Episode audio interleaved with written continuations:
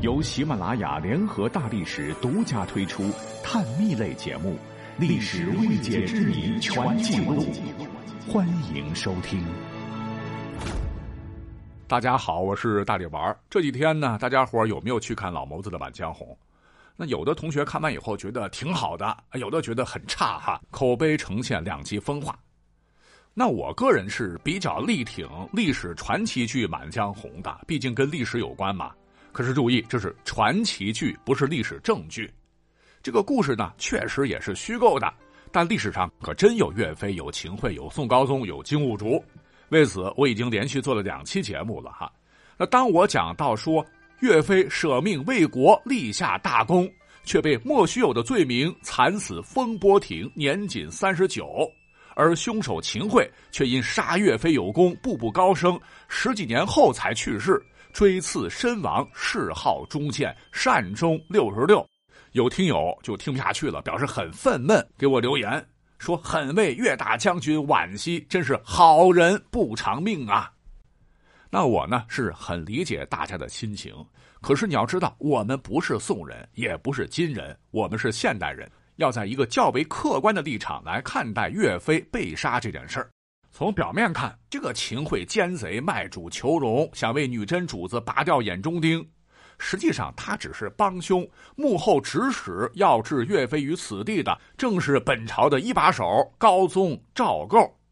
为此，很多人分析原因，说肯定是下面这个：想当年岳飞挥军北伐，奋勇冲杀，连战连捷。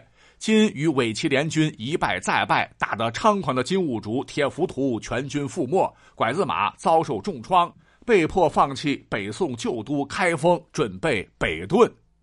捷报频传，岳飞非常高兴，对部下讲：“今次杀金人，直捣黄龙府，当与诸军痛饮也。”不料士气正旺之时，岳飞竟在一天之内。接连接到高宗皇帝亲下的十二道金字牌所递发的班师诏，是措辞严峻，不容反驳。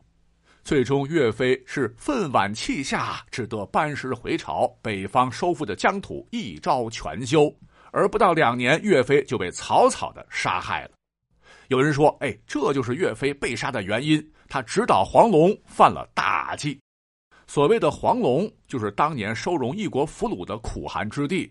岳飞可能当时觉得靖康之难被金人当时掳走的宋徽宗和宋钦宗二圣是被囚禁于此，呃，其实不晓得当时啊，两位亡国之君早被迁徙到更为艰苦的北地五国城（今黑龙江省的依兰县城北），故而岳飞才发出直捣黄龙、痛饮的慷慨之语，字面意思是为了迎回二弟。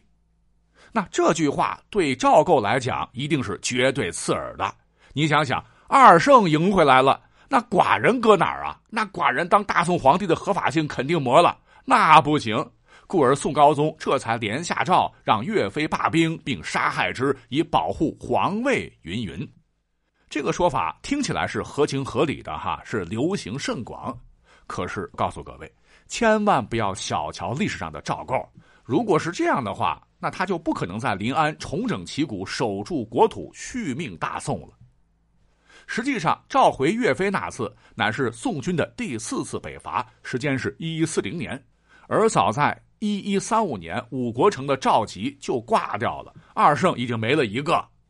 虽说宋钦宗赵桓，也就是赵构的哥哥，岳飞有这能耐将他迎回，可赵构能乖乖的让出皇位吗？那个时候，赵构称帝已经十四年了，权力是稳如泰山，形势也不是后世明英宗复辟那么单纯。若是赵桓回来，肯定是死路一条。而大家可能还不知道的是，“迎二圣还朝”这个口号可不是岳飞提出来的，始作俑者乃是赵构，完全是政治需要。而岳飞也不傻，据考证，他出征的奏章写的可都是“迎天眷还朝”，就是迎您的亲戚回来，绝不是迎回二弟。可见岳飞还是有点政治头脑的。故而，所谓的直捣黄龙，大概率是为了激励士气罢了。那好了，既然迎回二圣不是赵构痛下杀手的原因，哎，有人说那肯定是岳飞收到密报，当时金国要放归钦宗的太子，岳飞心急，就多次要这个赵构立他的养子赵慎为太子。因赵构当年南逃的时候惊吓过度，失去生育能力，再加上啊，你人臣亲手管皇帝的家务事，就触痛了赵构的痛点。赵构这才恼羞成怒，一气之下处理了岳飞。云云。其实关于这个观点，你细品，立皇储国家大事，岳飞不说，那别的大臣肯定也得说呀，也没见别人怎么着。再者，这可是为了赵构好。赵构后来也确实立了赵慎，这就是宋孝宗，故而把支持自己皇位正统性的重臣干掉，这也明显说不通吧？那么好了，最终局，岳飞被处死的真正原因其实很简单，岳飞此时呢控制的南宋大约七分之一的兵马，又胜仗连连，军中威望太大，那这叫什么？叫功高震主。外加岳飞本人特别喜欢谈论政治，他不像韩世忠等将领坚决听朝廷的，仗结束马上交兵权，而是在军队中似乎有培植个人势力之嫌。各位可别忘记了，五代十国混乱不堪，以及大宋得来的江山，可都是手拥重兵的大将政变搞的。皇帝乃九五之尊，那为了至高无上的权力，什么兄弟相残、父子相杀多了去了。对自个儿血亲都这样，更别说是手下一大将。